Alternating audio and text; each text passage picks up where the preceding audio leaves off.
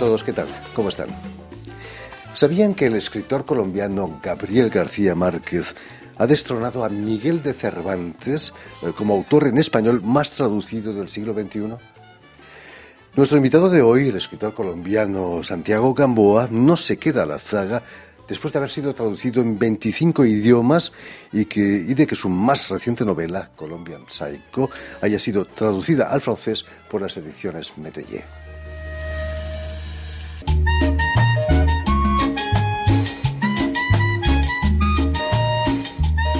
Y precisamente para hablarnos de, su nueva novela y de su trayectoria en el mundo de las letras, Santiago Gamboa ha sido tan amable de, venir hasta nuestros estudios. Muy buenas tardes, Santiago. Bueno, muy buenas tardes, Jordi. Me da mucho gusto estar otra vez en estudios de RFI, casa en la que trabajé, como tú sabes, contigo además, y que quiero muchísimo. ¿Qué, qué se siente estando de nuevo delante de esos micrófonos?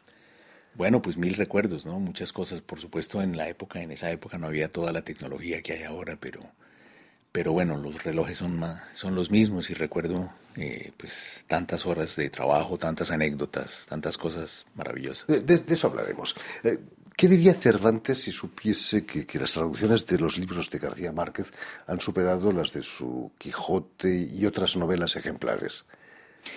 Bueno, podría decir que, que sí, que tal vez lo ha superado en número, pero que él tiene más plazas, tiene más estatuas en el mundo, tiene más, eh, digamos que el nombre de Cervantes es un clásico absoluto eh, que se representa permanentemente en, prácticamente todas las ciudades de la, de la, del, mundo hispano. Eh, García Márquez, que yo sepa, tiene acá en París una callecita eh, muy pequeña y todavía no, hay plazas García Márquez, eh, así que habrá que esperar varios siglos eh, para que para que se compruebe todo esto. Quizás en Colombia algún día habrá un instituto García Márquez. Bueno, ya existen muchas cosas. Nosotros en Colombia, por supuesto, tenemos el honor de que García Márquez sea colombiano, pero en el fondo García Márquez es más que colombiano, es universal. García Márquez le pertenece a todo el universo gigantesco de la lectura. Permíteme, Santiago, que recuerde a nuestros lectores y oyentes que, has nacido en Bogotá en 1965 y que eres hijo de un artista y de un historiador del arte. Pero, ¿qué, ¿qué, diablo sucedió para que no te dedicaras al arte? Lo tenías todo. Bueno, sobre todo sucedió que mi padre era, y mi madre, ambos, eran grandes lectores.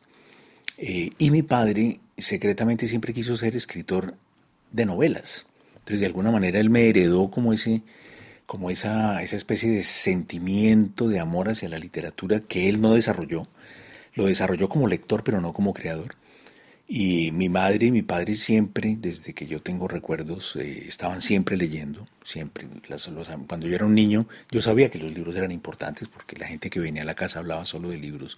Así que, pues nada, eh, tengo una formación fuerte en arte, pero no soy incapaz de dibujar eh, una casa. ¿Fue, ¿Fue la literatura, tus estudios literarios que te traen a Madrid, a Europa? Sí, yo llego a Madrid en el año 85 para estudiar eh, filología hispánica, que era lo más parecido a literatura, pero en el fondo lo que yo quería era vivir una experiencia distinta, salir de mi casa, salir de mi país, salir de mi ciudad, eh, y en Madrid encontrar pues un primer, digamos, un, primer acercamiento a Europa. Eh, que para mí era necesario y fundamental porque yo estaba enamorado de, toda la literatura europea y por supuesto latinoamericana, pero se conseguían más libros de literatura latinoamericana en Madrid que en Bogotá. Curioso. ¿eh? Allí en Madrid en el 85 caes en el final de la movida madrileña que, nació después de la muerte de, Francisco Franco, ¿no? Exactamente. Eh, imagino que, no, no, te aburriste allí en Madrid. ¿eh? Pues yo sobre todo caí por casualidad en una, en una casa compartida con un poeta que murió, que se suicidó, Miguel Ángel Velasco, un grandísimo poeta, gracias al cual conocí a todos los poetas españoles. Conocí a Francisco Brines, a Claudio Rodríguez, a Agustín García Calvo, que aparte de poeta era un grandísimo traductor y una, pues una figura cultural importantísima en España. Es decir, yo conocí un mundo que en Colombia no conocía y, este, y, sobre todo aprendí a leer poesía, porque yo iba más dedicado hacia la novela, pero yo creo que, yo creo que el, novelista eh, nunca podrá llegar a los lugares a los que llega el poeta, ¿no? Siempre he dicho que, que la novela es la clase obrera de la literatura y la poesía es la nobleza. Las noches eran largas, no has respondido a mi pregunta. Muy largas, claro, pues es que esas noches además eran las noches de la juventud, las noches de los bares, las noches de las grandes discotecas en Madrid, y recuerdo el Joy Eslava, grandísimos, eh, bueno, por supuesto yo no tenía, pues yo tenía una economía de, de, joven estudiante becario, pero nos divertíamos mucho y era, eran eh, verdaderamente las noches de la movida. Imagino que grandes discusiones literarias también, ¿no? Los ecos del boom latinoamericano no, no se habían apagado todavía. No solo no se habían apagado, sino que además otra cosa maravillosa es que se podía con cierta frecuencia ver a los escritores. Yo recuerdo haber asistido personalmente a conferencias de Vargas Llosa, de García Márquez, de, Cristina Peri Rossi, de Octavio Paz, Carlos Fuentes. Es decir, yo prácticamente conocí de manera personal, directa, a prácticamente todos los escritores que admiraba, algo que en Bogotá pues era prácticamente imposible porque en esa época Bogotá era un, Colombia era un país oscuro, eh, pequeño, al que nadie iba y al que todo el mundo le tenía miedo. Entonces, claro, llego a España y me encuentro con, eh, además con los escritores españoles, Juan Goitisolo, Vázquez Montalbán, los poetas que ya mencioné, es decir, para mí, la, para mí España fue entrar a un mundo mucho más grande, eh, realmente descubrir un poco la idea de la hispanidad, es decir, los grandes autores en, en, la lengua española estaban todos en España. ¿no? Después de unos años en Madrid, vienes a París. ¿No te pareció un poco aburrida París comparada con esa Madrid bulliciosa? Lo que pasa es que, claro, París es otra cosa. París era, yo siempre he dicho que Madrid era como una gran fiesta y París era como una especie de, como de, como de lugar de la disciplina, era casi como una especie de escuela militar. ¿no? Eh, además, yo venía a París también un poco con esa idea romántica latinoamericana de que había que pasar por París como Cortázar. Aquí estaba Cortázar y yo creo que la gente de mi generación venía mucho a París siguiendo a Cortázar y buscando a la maga. Y a Vargas, Llosa también, que, Vargas Llosa también que trabajó como tú en esta radio. Que trabajó como nosotros en la radio. Por acá pasó García Márquez en la Rue de Cuyas, en París, está la placa donde él escribió, el coronel no tiene quien le escriba. Octavio Paz, Carlos Fuentes fue embajador acá. Es decir, toda la literatura latinoamericana que yo leí en esos años había pasado por París, pero cuando yo llegué se habían ido todos, pero estaba Julio Ramón Ribeiro que para mí fue muy importante y que prácticamente me, salvó la vida, me, ubicó en un lugar eh, del cual, por cierto, hoy, treinta y pico años después, todavía no me he movido, sigo siendo, haciendo lo mismo que él me aconsejó hacer, que fue hacer periodismo y combinarlo con la literatura. Por supuesto. Em, en estos años que trabajaste en Radio Francia Internacional, ¿qué, encuentros tuviste?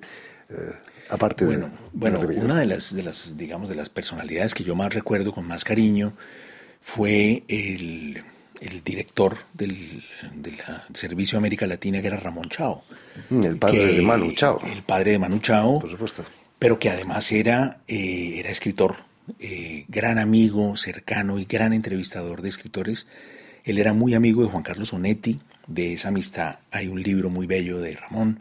Él era muy amigo de Alejo Carpentier y también hay un libro de entrevistas bellísimo de Ramón a Alejo Carpentier, eh, aparte de que él escribió sus propias novelas y era una personalidad extraordinaria que conocía pues a todos los escritores, a todos los músicos. Yo recuerdo haber conocido inclusive, por ejemplo, a Pablo Milanés, eh, porque Ramón me enviaba y uno llegaba con, la, con el nombre de Ramón Chao y Pablo Milanés te daba un abrazo. Entonces, eh, para mí fue una, una de las mejores personas que conocí en esos años fue sin duda Ramón.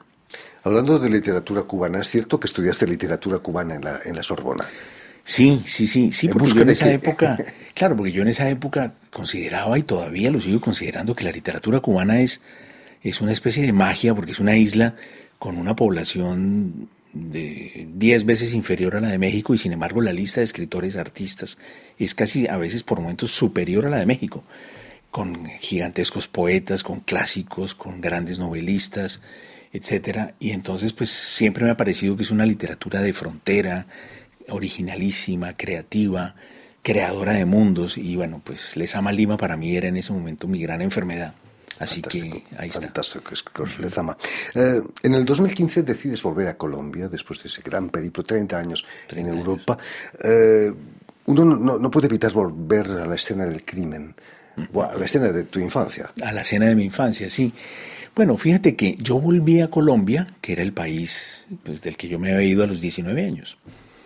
Eh, pero no volví a mi ciudad, a Bogotá, sino que volví a otra ciudad, a Cali, por cuestiones, digamos, consortes y de, de afectos. Lo que me dio mucho gusto, porque de alguna manera era como seguir un viaje un poco más cerca y en mi país, pero al mismo tiempo no en la ciudad de Bogotá. En Bogotá, eh, mis amigos y mis parientes y la gente que me, que me conocía me preguntaban con mucha curiosidad, pero ¿cómo te vas a ir a vivir a Cali? Eh, yo me inventé una respuesta que, que, todavía les hace gracia y es decirles que, que, me había acostumbrado a las ciudades de dos sílabas. París, Madrid, Delhi, porque también estuve en la India, y que por lo tanto Bogotá me quedaba muy grande. Entonces Cali era mucho mejor. Y bueno, con esa respuesta filológica que fue mi formación, eh, regresé. Pero sobre todo en el 2015 empezaba el gran entusiasmo por el proceso de paz que llevó a, que llevó a cabo el presidente Juan Manuel Santos y que culminaría en el 2016 pues con una ducha de agua fría, como todos sabemos, con un referendo en el que la mitad, ni siquiera la mitad, un 20% de la población negó, pero que luego finalmente se firmó. Eh, y empezaba un momento político nuevo que yo quería vivir en Colombia, en todo caso. Eh, y bueno, de algún modo mis últimas novelas, las novelas negras que he publicado en los últimos años, eh, tratan de retratar esa época. Em, ¿Perder es una cuestión de método? Pues fíjate que esa es mi primera novela que, se publicó internacionalmente. Es curioso que tenga el nombre perder, o sea, el verbo perder en el nombre, un libro que me cambió completamente la vida. Esa frase proviene de un libro de Luis Sepúlveda, a quien me da gusto recordar, entre otras cosas, porque es una de las primeras víctimas que el COVID dejó en Asturias. Eh, y a quien hemos recordado sus amigos hace el año pasado en, eh, en, la ciudad de Gijón, cuando se puso el nombre de una biblioteca Luis Sepúlveda.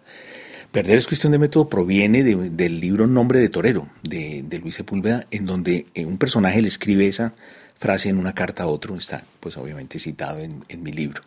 Así que me gusta también porque es el modo de recordar a un gran escritor, a un gran amigo, a una persona que, que me dejó muchísimas cosas bellas eh, y por lo tanto, pues eh, esa frase es a la vez lo que me cambió la vida y la que me recuerda a uno de mis mejores amigos. Pero perder es una cuestión de método. Eh, es llevada al cine en el 2005 por, por Sergio Cabrera, si no me equivoco. ¿Cómo, se siente un escritor viendo en la pantalla grande imágenes de lo que él ha imaginado, que ha plasmado en la escritura? pues, ¿Hay frustración quizás? Bueno, puede pasar de todo. En el caso mío fue todo positivo porque la, la película me gustó muchísimo. Y no solo me gustó mucho, sino que en el proceso de, de, formación de la película, porque eso es un proceso larguísimo, el cine, a diferencia de la literatura, es, es pues obviamente es carísimo. Eh, entonces, o eres un, pues el productor es un multimillonario, o si no tiene que conseguir los dineros sumando acá, sumando allá, etcétera. Y ese fue el caso de esta película, una película que es una producción española, mexicana y colombiana. Pero el director, Sergio Cabrera, se convirtió entre tanto en uno de mis mejores amigos. Yo participé un poquito en, la, en unas correcciones a los diálogos del guion, pero sobre todo estuve muy cerca de la producción y eso me llevó como, gran premio la gran amistad de Sergio, que hoy, por cierto, es el nuevo embajador de Colombia en China, porque él tiene formación, por supuesto, en la China, y siendo hijo de un republicano español que era maoísta. Entonces, eh, Sergio Cabrera, pues bueno, entonces para mí la película fue, un, fue una sorpresa bellísima, me hice muy amigo de los actores. Eh, y bueno, circuló por 37 países, estuvo en el Festival de Venecia, yo la acompañé y en muchísimos otros lugares, aquí en Francia pasó con éxito.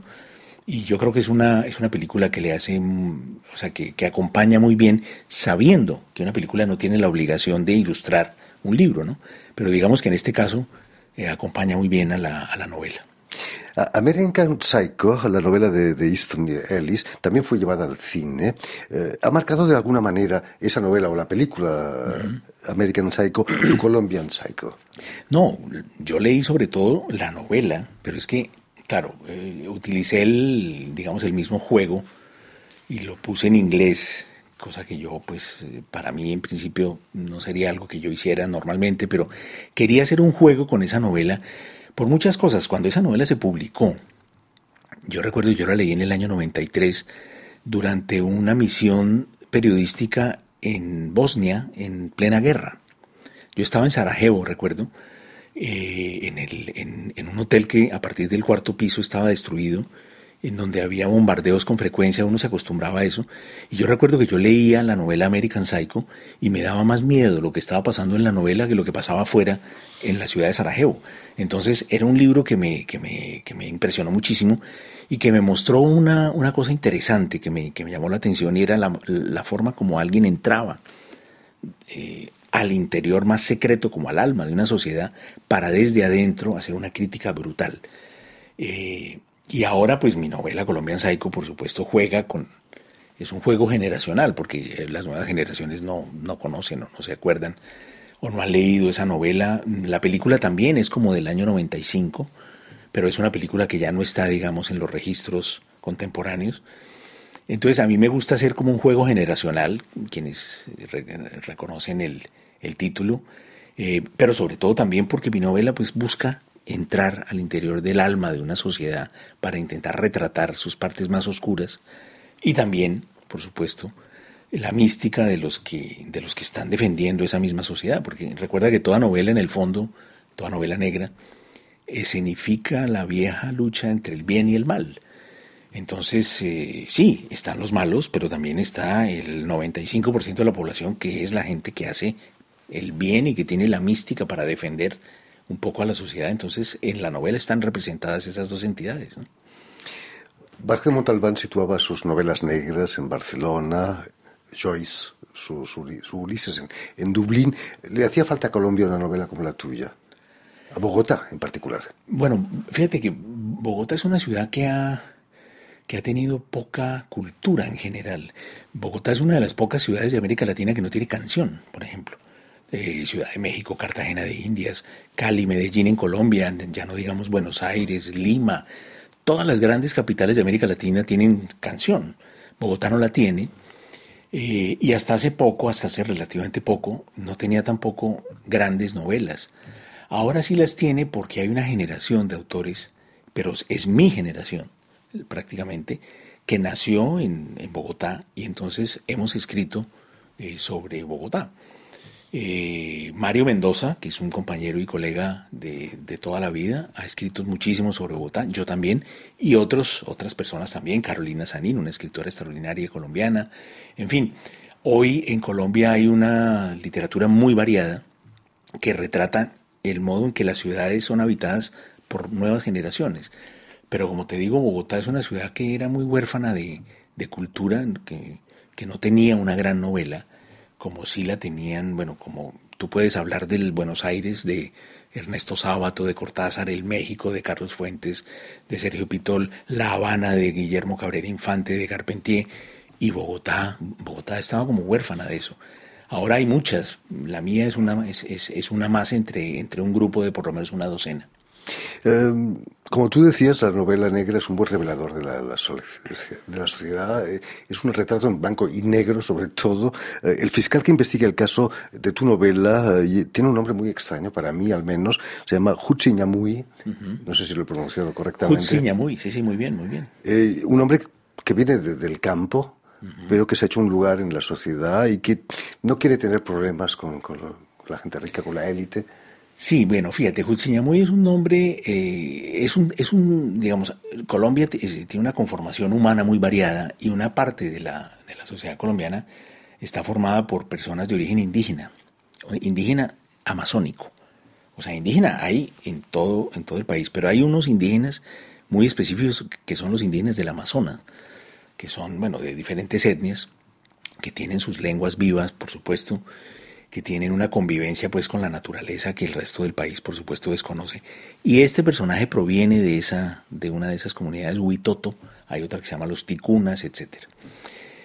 Eh, y, claro, eh, pues esto, esto le crea una situación a él especial, diferente, es una persona con unos valores especiales, con una manera de mirar las cosas distinta a la de los demás, eh, pero sobre todo me permite ver un poco lo que es la sociedad bogotana, que es el espectro de lo que son los problemas de todo el país, porque Bogotá al fin y al cabo pues es la capital en donde está representada la totalidad de lo que es la, nación. verlos desde adentro, pero verlos también con algo que para mí es fundamental en la novela, en la novela negra, y es que primero sea una, una novela, una novela de personajes.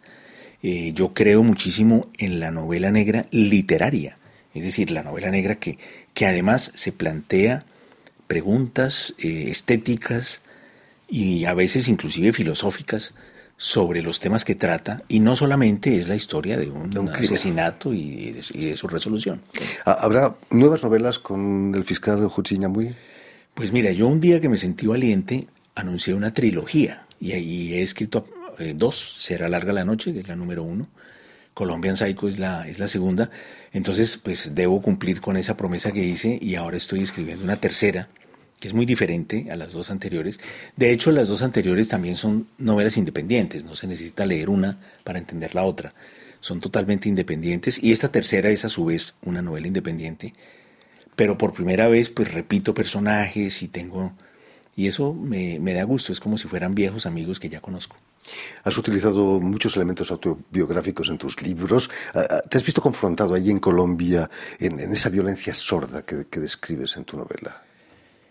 Sí, es decir, Colombia, Colombia es un país que lucha contra esa violencia, es una violencia que tiene mucho que ver con, con la, digamos, con, el deterioro de, producido por, por una cantidad de situaciones simultáneas, porque el problema de Colombia, Colombia, eh, alguien, alguien decía una vez, sí hay mal que dure 100 años y sí hay pueblo que lo resista, la prueba es Colombia, ¿no?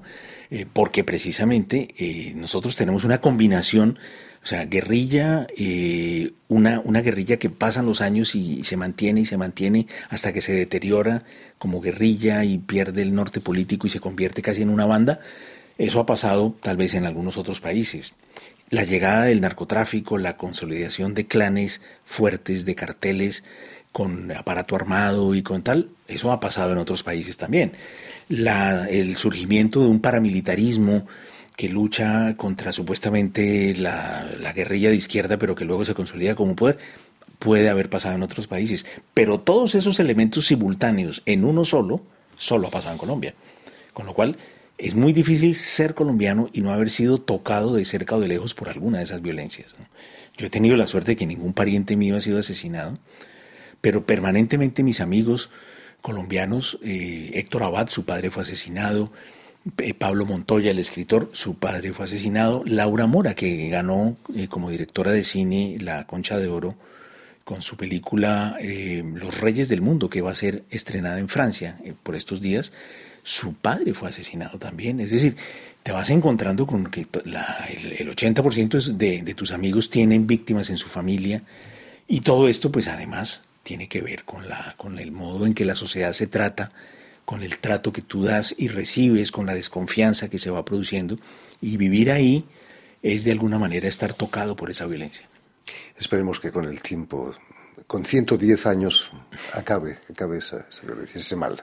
Bueno, yo, yo soy muy optimista y bueno, prefiero ser optimista que, como dice nuestro querido amigo escritor Pablo Ignacio Taibo, la ventaja del, del, optimista es que solo sufre al final, ¿no? El, pesimista sufre antes, durante y, y, después. Seamos optimistas. Yo soy optimista y sobre todo con el nuevo gobierno que pienso que se la está jugando muy a fondo por la paz.